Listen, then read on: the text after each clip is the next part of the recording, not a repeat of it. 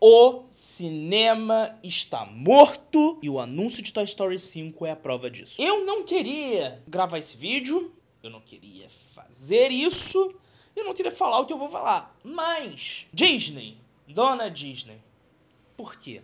Quando o cinema surge, lá em meados de 1900 e bolinha 4, na verdade, 1895 foi quando o cinema surgiu, mas lá em 1900 e bolinha 4, 1901, 1902, até então o cinema era uma arte feita por pessoas ricas ou por pessoas que tinham boas relações e que conseguiriam bancar uma câmera. Com Thomas Edison e George Méliès, o cinema começa a ganhar conotações de indústria contra e toda uma rede de pessoas, atores, músicos, é, câmeras, figurinistas, maquiadores, começam a surgir muito inspirado e muito roubado, podemos usar essa palavra, do teatro.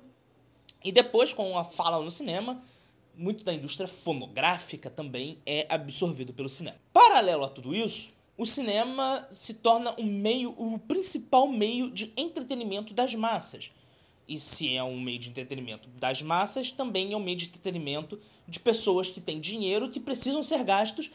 Então, o cinema começa a absorver também a propaganda. Então, começa a surgir filmes com únicos propósitos, com o propósito de vender ideias e produtos. Vamos pegar um vídeo recente que eu fiz falando sobre o Top Gun, que até vou fazer uma errata aqui, que eu falei em é, exército americano, quando na verdade era marinha dos Estados Unidos. Mas que são filmes que são feitos para criar uma propaganda para o exército, a marinha e convencer pessoas a se alistarem naquela unidade militar. Outros filmes, como por exemplo Os Estagiários, é uma grande propaganda de como é legal o Google. E principalmente trabalhar no Google. Mas tudo bem, até aí não tem, eu não tenho problema nenhum com filmes de propaganda. Eu cresci assistindo Transformers, que eu considero a franquia da minha infância. Transformers foi feito exclusivamente para vender brinquedo. Qual é o problema da Disney, com todo o seu império de mídia, fazer Toy Story 5?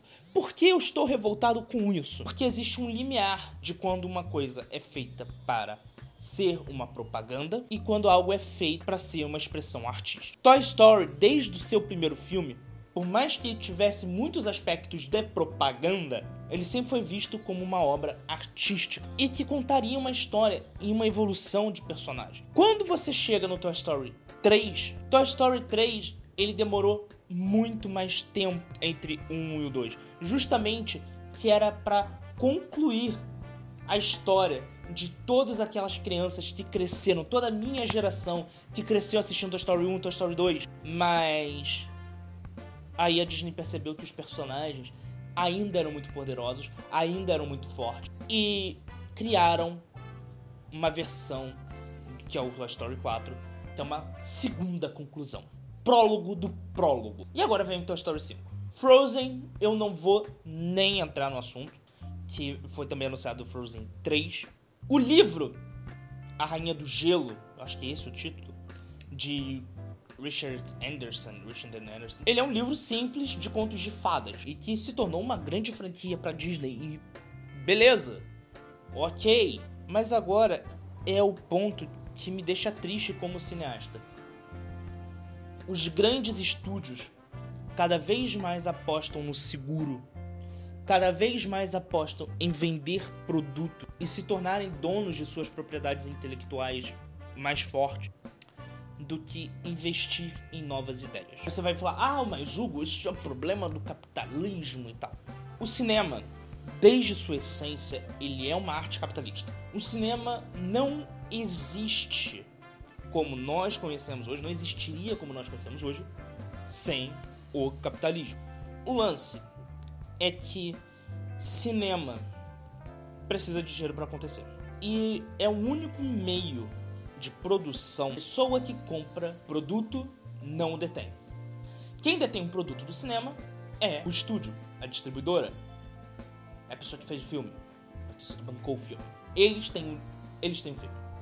Você só assistiu, levou ele na memória para casa, você não sai do cinema com um produto, você sai com uma ideia, com um pensamento, com uma reflexão. Não é igual um livro que você tem ele físico na sua estante. Você pode até comprar o DVD, mas ele é um subproduto do filme que foi exibido primeiramente no cinema ou na plataforma de streaming. Os estúdios hoje estão muito mais preocupados com a manutenção e com os subprodutos do que propriamente com os produtos. Eles não querem só que você saia com o filme na sua cabeça. Eles querem que você compre a camisa do filme. Eles querem que você compre o brinquedo do filme. Eles querem que você compre pantufa do filme, o vibrador do filme, o, o, o, o caramba do filme. Mas próprio filme não é seu, e sim os produtos relacionados. E aí a gente volta para Toy Story, que apesar de ser um filme que já chegou ao seu final, é uma história que teve o seu início, seu meio e seu fim. Ela ainda está muito forte e a Disney não quer soltar o osso. Ela poderia criar histórias variadas de, de no universo de Toy Story. Um filme do Buzz Lightyear, que eles de fato tentaram. Uma série do Woody, simplesmente não cogitaram. Mr. Potato Head, nos direitos não são tecnicamente da Disney, mas é da Disney. Eles poderiam fazer outras coisas, mas não. Eles preferem fazer a manutenção da franquia Toy Story, fazendo mais filmes de Toy Story, para gerar mais brinquedos de Toy Story, para gerar mais DVDs de Toy Story, para gerar mais streams de Toy Story, para gerar mais vertentes.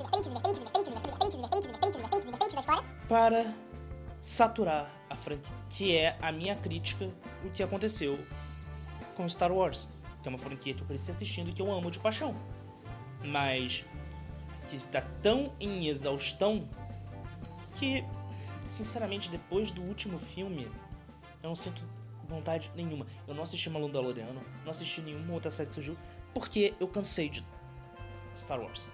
Quando eu quero ver alguma coisa de Star Wars, eu pego os filmes originais do George Lucas. Até Ameaça Fantasma eu topo mais assistir do que essas novas coisas. Mas porque depois que o George Lucas mostrou para o mundo que os estúdios podem ganhar dinheiro não somente com o filme, mas sim com tudo em volta dele, o cinema começou a morrer.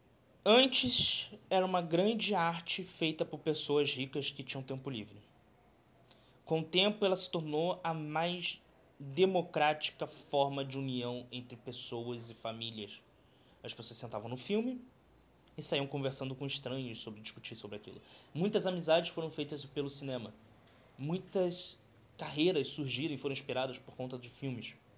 As mesmas franquias que eu curtia serão as que meus netos. E sinceramente, isso não é legal. Porque o filme é a marca de uma geração e de um estilo de vida. De um estilo e de uma época em que ele foi concebido. Qual é a vantagem de você replicar tudo? É simplesmente um lucro para o bolso dos CEOs das grandes estúdios. Eu não estou falando que é errado os estúdios ganharem dinheiro com os filmes. Não. Isso é triste saber que cada vez menos eles estão mais preocupados com dinheiro fácil e rápido do que incentivar a criação, a criatividade e o surgimento de uma nova franquia. Esse foi o Nerdhead Podcast de hoje. Vejo vocês num outro vídeo. Se vocês quiserem ver mais vídeos, opiniões, reflexões minhas, tem uma playlist. E se, claro, se você estiver assistindo pelo YouTube, tem uma playlist aparecendo aqui na tela. Se você estiver assistindo pelo TikTok ou simplesmente ouvindo a versão em áudio no Spotify ou no seu agregador de podcasts preferido, eu me despeço de vocês e eu só peço que vocês me acompanhem no TikTok, Nerdhead Podcast no TikTok. Vou deixar o link aqui no comentário fixado do YouTube e também no link aqui no Spotify, no seu agregador de podcast preferido. Porque passando o carnaval, eu tenho algumas notícias sobre esse projeto que eu espero que vocês gostem. Nossa, eu fiquei triste com o final desse vídeo, mas faz parte. Obrigado por assistir até aqui. Um forte abraço